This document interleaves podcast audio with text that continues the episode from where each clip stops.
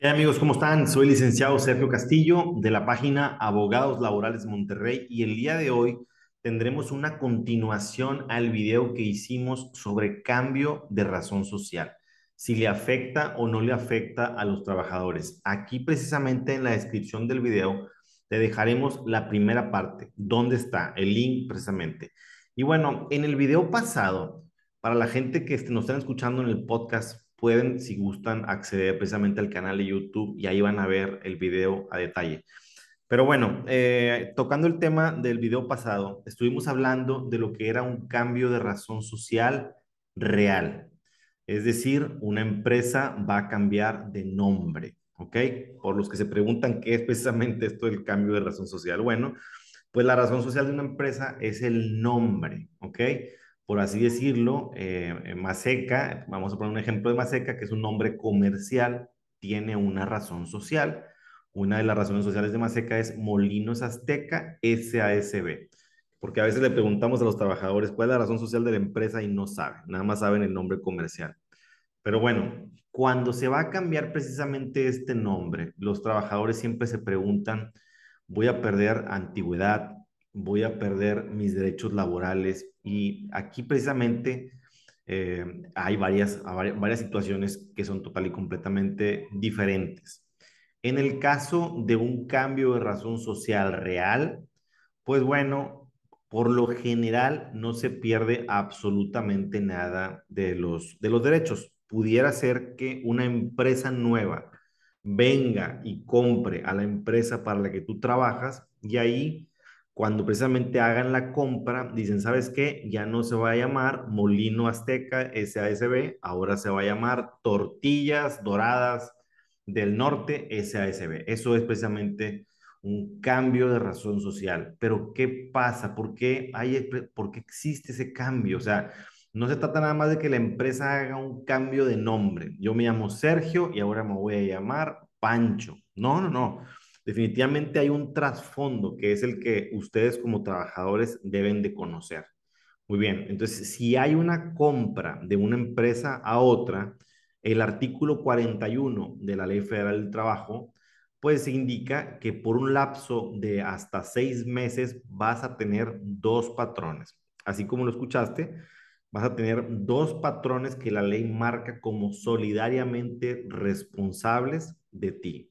¿Qué significa esto de solidariamente responsables? Bueno, significa que por ese periodo de tiempo de seis meses, tú puedes reclamarle a cualquiera de los dos cualquier situación que tú creas que es legal, ¿verdad?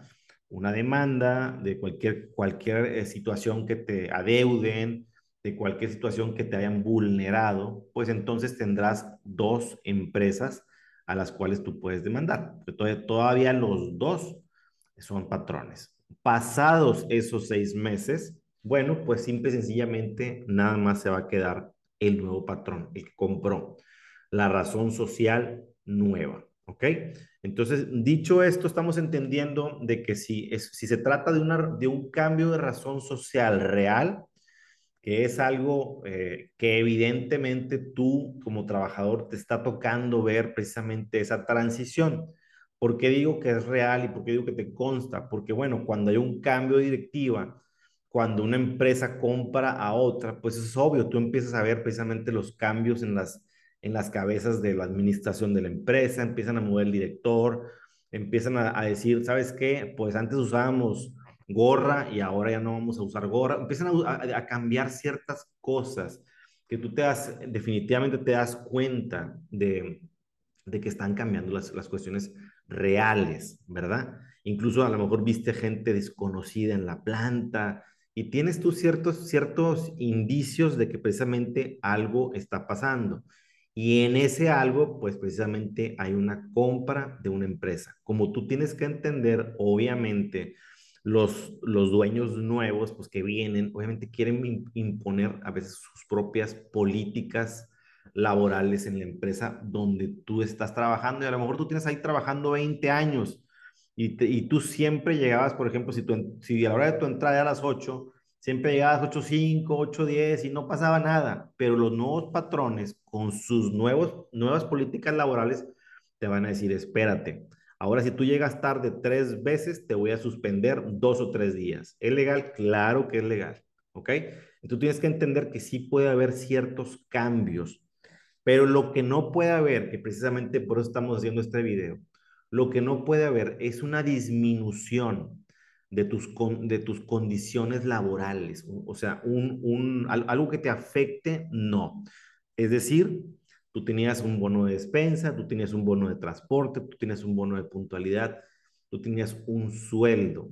Ninguna de esas cuatro cosas que yo acabo de mencionar puede jugar en tu contra, ¿ok? No te los pueden bajar. Hay una situación muy importante que es, yo creo que la, pregunta principal en el caso del cambio de razón social. Y la pregunta es, abogado, si hay un cambio de razón social, ¿voy a perder mi antigüedad? Y fíjate bien, aquí hay una cosa bien interesante porque pueden pasar dos cosas. Precisamente ese tema lo toco un poco más a fondo en el video pasado. Te invito a que lo veas, aquí te lo voy a dejar precisamente en la descripción de, del video. Eh, y bueno, depende, porque hay precisamente empresas que dicen, ¿sabes qué? Yo voy a comprar la compañía, pero voy a comprarla sin ningún trabajador. Yo quiero arrancar con mi propio personal. Ah, bueno, ahí tienen que ellos, obviamente, tienen que liquidar al personal. O bien pueden decir, ¿sabes qué? No, yo voy a continuar con tu personal, tu personal ha, sido bueno, conoce el producto, conoce la forma de trabajar, conoce la forma de elaborar tales productos, yo necesito tu personal. Entonces, al entrar la empresa nueva, se puede hacer un, un documento que se adiciona al contrato de trabajo, al contrato antiguo, que dice que se está respetando la, la antigüedad y se te va a decir qué antigüedad. Eh, y obviamente está firmado por el representante legal de la empresa nueva, o bien simple y sencillamente te dan otro contrato nuevo donde dice que precisamente se respeta tal antigüedad de tal fecha, o bien no hay ninguna de las dos y nada más se te va a dar una carta que se llama carta de reconocimiento de antigüedad, donde viene que se te reconoce tal puesto, tal antigüedad y está firmado por el representante legal de la empresa, de, la empresa eh, eh, nueva, perdón. ¿Por qué siempre digo representante legal? Bueno, porque no, no, o sea, ese, ese tipo de documentos, que es un documento muy importante, pues no lo puede firmar cualquier persona, no lo puede firmar tu jefe, no lo puede firmar un supervisor, un gerente, ni siquiera un director, aunque sea un director general. Tiene que firmarlo la persona que tenga facultades de representación, es decir, el representante legal de la empresa. Pero bueno, hasta aquí yo creo que está muy entendible que los cambios de razón social son totalmente legales, están, están en la ley federal de trabajo contemplados. Yo creo que por lo general no hay una afectación en los trabajadores. Pero, aquí viene el gran pero. ¿Qué pasa cuando hay cambios de razón social que son una estrategia laboral? ¿Qué pasa con, aquellos, con aquellas empresas que le llaman contratadoras? ¿Sí? ¿Qué, pasa con esas empresas que se dedican nada más a contratar personal? Lo que, lo que le llamamos outsourcing. Eh, es cierto que la ley ya, los, ya las prohibió, es cierto que la ley ya puso ciertas limitantes a todo esto, pero como quiera se sigue dando en la práctica, ¿ok? Y bueno, aquí lo que pasa es lo siguiente, sí, sí es cierto, que muchos, muchos patrones, perdón, muchas empresas utilizan como estrategia legal el que te den de alta en una empresa y luego a los seis meses te pasan a otra empresa y luego a los seis meses te pasan a otra empresa. Aquí cuando sucede algo como esto, que yo creo que ya, ya es, eh, al menos aquí en Monterrey ya es lo, lo menos que se da. Todavía se da. Incluso yo recuerdo cuando estaba muy de moda los outsourcing, manejaban algunos, cada 30 días te cambiaban de razón social, ahora cada tres meses, cada seis meses. Es evidente, es total y completamente evidente que lo que están haciendo pues no es en pro del trabajador. Y si tú me preguntas que si en un caso como este tú estás perdiendo la antigüedad como trabajador, pues es obvia la respuesta. Claro que estás perdiendo la, antigüedad. Y, lo, y, fíjate, cosa curiosa, que a veces el trabajador no tiene ni la menor idea que lo están dando de baja y lo están dando de alta cada mes, cada, cada 60 días o cada 90 días, porque el trabajador pues simple y sencillamente el trabajador no firma nada, al trabajador no le quieren dar contrato, al, trabajador no le dan recibo de nómina, él sabe que tiene seguro social, cuando tiene una situación médica va al seguro social, estoy dado de alta, sí, sí estás dado de alta, eh, están pagando mis cuotas, sí, están pagando mis cuotas, no te das cuenta como trabajador que sí están pagando tus cuotas, pero ya llevas como seis empresas. Entonces, en ese caso, claro que estás perdiendo la antigüedad. ¿Ok? Entonces, yo creo que aquí lo importante, y de hecho ya, hicimos un video también, te los voy a poner aquí abajo en la descripción. Eh, ya hicimos un video también donde hablamos de cómo el trabajador puede darse cuenta si está dado de alta o no en el seguro social. Y bueno, acabo de mencionar que, que no es precisamente la manera, pero bueno, aquí hay algo muy importante, porque precisamente en el video manejamos una situación que tú puedes como trabajador buscarlo en línea. Y cuando tú lo buscas en línea, tú ves directamente, porque te llega un correo eh, directo del, del, Seguro Social, y ves con qué empresa estás, estás dado de alta ves con qué empresa has estado dado de alta, en, yo que en el último periodo de, de, tiempo, no sé decir cuánto, pero a lo mejor ves tres, cuatro, cinco empresas. Y ahí tú puedes ver los pedidos, entonces ahí te das cuenta, oye, ¿sabes qué? Resulta que estoy trabajando con una empresa y me está dando de baja, me está dando de alta con un patrón y con otro. Y después, cosa curiosa, porque nosotros llegan, llegan a nuestro despacho trabajadores y nos dicen, oye, ¿sabes qué? Resulta que me despidieron. Ok, eh, hacemos la demanda, hacemos una notificación, oye, no damos con el domicilio, o sea, no, los actuarios dicen, ¿sabes qué? Está mal el domicilio, pues no encuentro la empresa y todo esto, y yo pues, este, a ver, ¿sabes qué? No, déjame ir, ¿cómo que no, cómo que no encuentras el domicilio? ¿Qué, qué funcionarios tan incompetentes, qué actuarios que no sirven para nada? Y resulta que yo voy precisamente a buscar el domicilio para decirle al, al, al, al actuario, mira, aquí está la foto, y resulta que llego a hacer la notificación, bueno, perdón, pero la investigación más bien, y resulta que es casa de la mamá, de la tía, de, la persona que, que dice que era el patrón. O sea, que ya de entrada con eso te das cuenta, pues que sí, sí están obrando algunas empresas o pseudo empresas, pues están obrando de mala fe. Y esto, pues claro que está muy mal y le va a afectar a los trabajadores.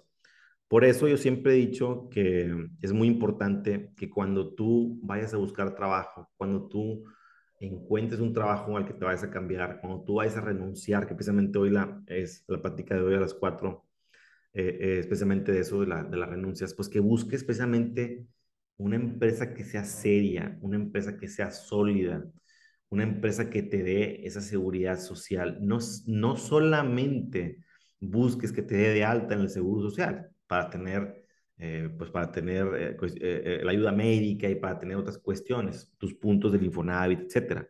Sino tienes que buscar que realmente con quien vayas a estar trabajando sea alguien que respete al trabajador, que le dé su lugar, para que no salgan con que ahora trabajas con esta y ahora con esta y ahora con esta. Yo recuerdo en el pasado una, una empresa de seguridad que fuimos a, a, a hacer un embargo aquí precisamente en Monterrey eh, habían despedido un guardia de seguridad, llegamos a embargar, eh, llegué con patrullas y llegué con, con, digamos, con rompimiento de cerradura y una serie de cosas. Y el momento de entrar a, a, la empresa, no nos, dejaron, no nos dejaron entrar y estaba, estaba lleno de gente, entonces tuvimos que entrar con la policía rompiendo las cerraduras. Me sentía como, como en película de acción. Y resulta que ya estando adentro, ya estando embargando las cosas, los bienes, me doy cuenta porque en, la, en las paredes estaban diplomas y habían recibos de, de nómina por todas partes y nos dimos cuenta que esta empresa tenía al menos 15 razones sociales. 15 razones sociales. ¿Qué significa?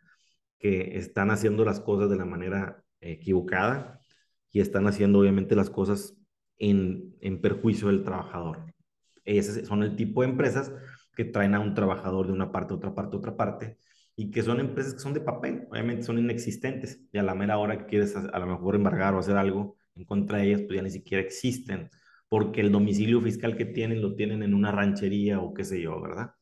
Entonces, bueno, yo creo que con esto, eh, con esto ampliamente tocamos todo el tema. Espero que ustedes como trabajadores entiendan cuándo sí es una, un cambio de razón social correcto, legal, y cuándo no. Y obviamente, pues si no te has suscrito a nuestro canal, te invito a que lo hagas Y si te gustó el video, si te fue de utilidad, pues regálanos un like para que le llegue a más personas. Y simplemente ya para terminar, te recuerdo que ya estamos en podcast, tanto en Spotify como en Apple Podcast. Y en cualquiera de las partes nos puedes escuchar cuando estés caminando, en el coche, etcétera. Saludos, buen día.